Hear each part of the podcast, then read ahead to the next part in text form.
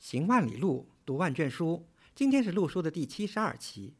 大家好，我是瞿霞。大家好，我是古村。陆书是一档讨论艺术和历史的播客节目。我们追求行知合一的学习体验，行路读书，知其然更知其所以然。欢迎大家订阅收听。我们诚邀您参加陆书的会员计划，您的加入能让我们行得更远，读得更多。有关会员计划的详情，请访问陆书八八点 com 斜杠 member。陆书智友微店是购买会员计划和会员通讯的主要渠道。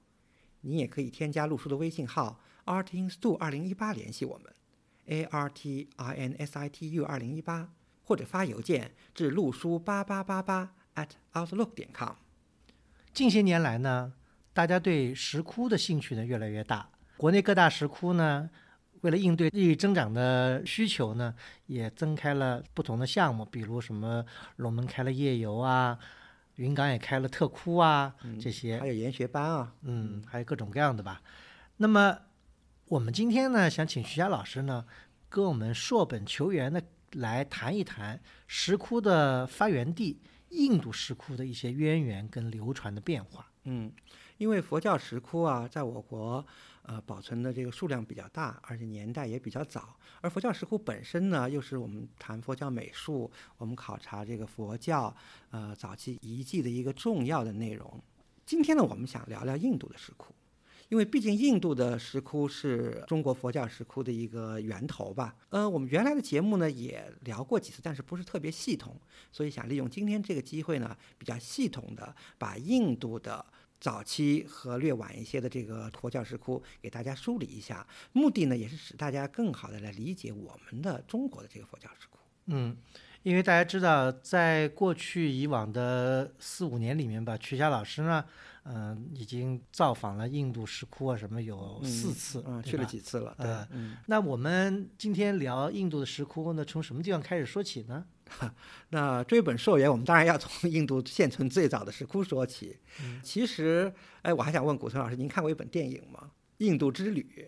呃，这部电影呃比较早了，应该是上个世纪七八十年的电影。嗯，英国电影。对，英国电影是好像还得了奥斯卡奖，是呃基于这个英国作家伊恩·福斯特的小说改编。对的，呃，伊恩·福斯特当然这个鼎鼎大名了，对吧？英国二十世纪上半叶的一个非常著名的有左翼倾向的一位作家。他的一本代表作呢，也是他比较早年的一部著作，好像是写于一九二零年代，呃，叫《The Passage to India》印度之旅。嗯，讲的故事呢是就是福斯特以第一人称的这个角度写了他在印度的一些经历。嗯嗯，当然这个电影呃。主要是涉及到在印度在独立以前的一些社会上的一些变化吧，对，或者一些呃印度人跟英国人之间的一些纠葛纠葛，对对对。其实这电影蛮好看的。古村老师，您记得有一个细节吗？其实也是这个电影的一个核心情节。呃，那个印度医生啊，嗯，然后带了呃几英国的女性朋友去一个去郊游，在一个山洞里发生了一些事情。对，这个其实是这个电影主要的一个。冲突情节，这个印度医生他为了取悦他英英国朋友，对吧？出钱请英国朋友坐了火车，完了又骑了大象什么，到了一个名胜，等于是来玩儿。但是呢，好像进了这个名胜以后呢，这个一个年轻的英国女人呢，好像突然发了一些幻觉或者怎么样，对，完了引起了一些纠纷。啊，对。其实呢，就是他们当就是那个那位女性产生幻觉的那个山洞啊，呃，伊恩·福斯特在写小说的时候，就是以今天我们现在要聊的这个今天印度比哈尔邦的巴拉巴什窟群里的一个山洞为原型的。在那个小说里啊，福斯特把它改了个名字，改成叫马拉巴什窟，其实真名应该叫巴拉巴石窟。但是电影不是在那个石窟原境拍的，因为那个是那个是个重要古迹，没法给他拍电影。是的。刚才讲到的这个巴拉巴石窟是至今为止应该说发现的最早最早的石窟，但是好像这个石窟并不是佛教的。古松老师，您讲的一点都没错。但是呢，这个石窟虽然不是佛教石窟，但是它的这个位置非常重要。呃，我们可以展开给大家这个详细介绍一下这个巴拉巴石窟群。这个巴拉巴石窟群啊，它的这个地理位置呢，它是在今天比哈尔邦首府巴特纳南。八十公里左右的一个丘陵山区，嗯，这个巴特纳这个地方啊是非常重要的一个地方，它就是印度赫赫有名的这个孔雀王朝的首都，当时叫华氏城。这个巴拉巴石窟呢，其实距离几个重要的佛教圣地啊都不是很远，比如说距离今天佛教世界的第一大圣地菩提迦耶，也不过就是大概四十公里。然后在这个石窟的东边，距离。呃，另一个重要的佛教圣地就是王舍城啊、灵鹫山啊这些 特别重要的地方，也就大概呃五十公里左右。其实我们在安排旅行的时候，这些地方呢，基本上都在一个可以在一日的这个范围之内啊。有点悬，因为那交通虽然只有四五十公里，但是啊，交通不太好，走的比较慢。对，走的不太好走，每小时二十公里的速度。是的，但是那大家明白了这个这个巴拉巴什窟群大概的位置啊，其实它也是当年这个佛陀活动的那个摩揭陀国啊，就是佛陀进行悟道了以后传道的一个重要的一个核心地区。嗯，但是。是呢，这个石窟呃没有到佛陀时代那么早，嗯，它是孔雀王朝时代的东西，嗯，所以呢，它呢其实是跟前面我们讲的那个孔雀王朝那个华氏城啊有非常密切的关系。这个石窟呢，我们叫它巴拉巴石窟群，那明显的就是，呃，它不止一个窟，现在能找到的呢是有七个窟，它分布在两个山头上。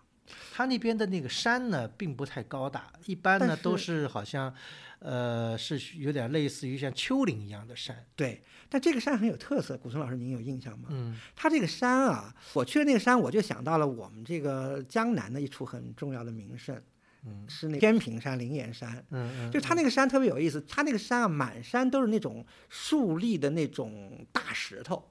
就是怪石嶙峋的，很像那个天平山灵岩山的那个味道，很大的石头。那这个山呢，就在这两个山峰上呢，找到了七个洞窟。在巴拉巴山其实就有这个四个窟，在另外一个相邻的山有三个窟。嗯，那这个七个窟，我们为什么知道它是孔雀王朝时代开凿的呢？因为非常准确的是，在这七个窟里头有六个窟留下了开窟时候时候的题记。这些题记呢，都是刻在那个窟门附近，然后呢，都是以当时的这个普罗米文文字写的，呃，而且呃都有明确的开窟的一个年代。比如说，最早的是孔雀王朝最著名的阿育王第十二年有一个，另外一个是阿育王第十三年，而且写的很清楚，这些洞窟就是阿育王为阿吉维卡派的信徒修行的石窟。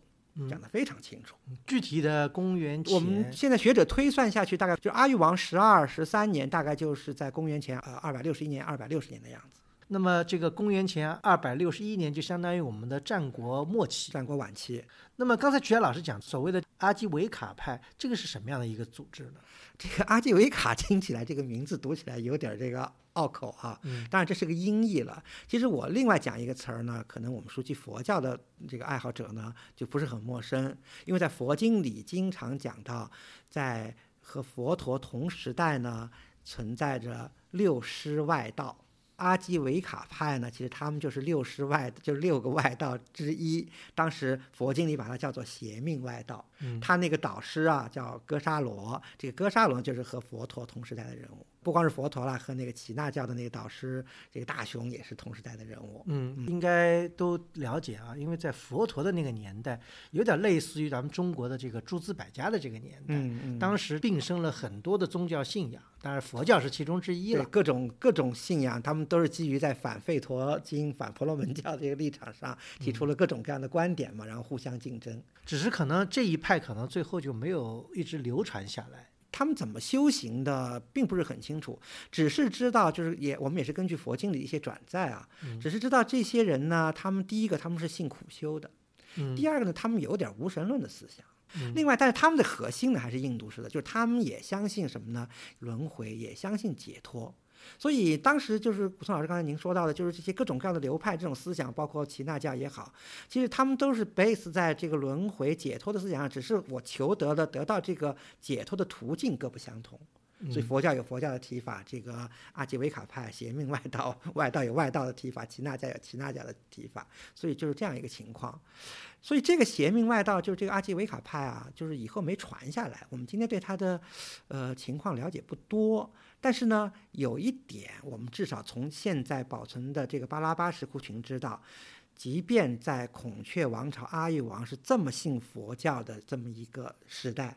对吧？佛法大张的这个时代，阿基维卡派他们还保持着相当的活跃程度，而且他们还受到了孔雀王朝，包括阿育王本人及以后，因为另外就是开凿在另外一个山头的三个石窟上的铭文写得很清楚，那个要晚了，那是阿育王的孙子，大概也是孔雀王朝最后一代王。我们佛经里把它翻译成石车王，是他开凿了献给他们，献给这些教徒的。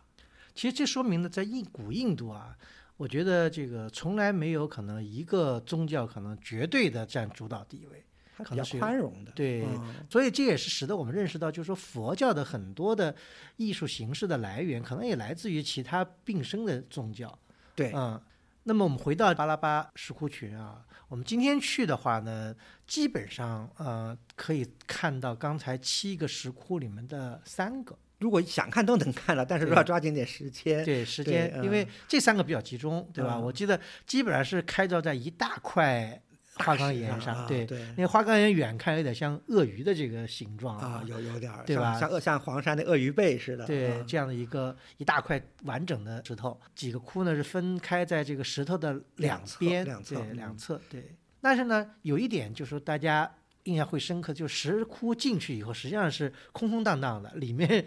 呃，什么装饰也没有，什么什么偶像也没有，就是像一个呃空屋子一样的一个情况啊。对，其实呢还是挺有看点的。嗯，给大家介绍一下啊。嗯。呃，刚才我不说了嘛，七个窟里头有六个窟有题记，其中有一个窟呢没有题记，呃，就是没有开窟时候的题记，有晚期的题记。但是这个窟其实这个没有题开窟题记的这个窟呢，其实是最有名的，叫 Lomas Rish 石窟。嗯。为什么它有名呢？第一个，它比较。规模比较大，第二个保存的非常完整，第三个它的这个建筑的这个意味是最浓的。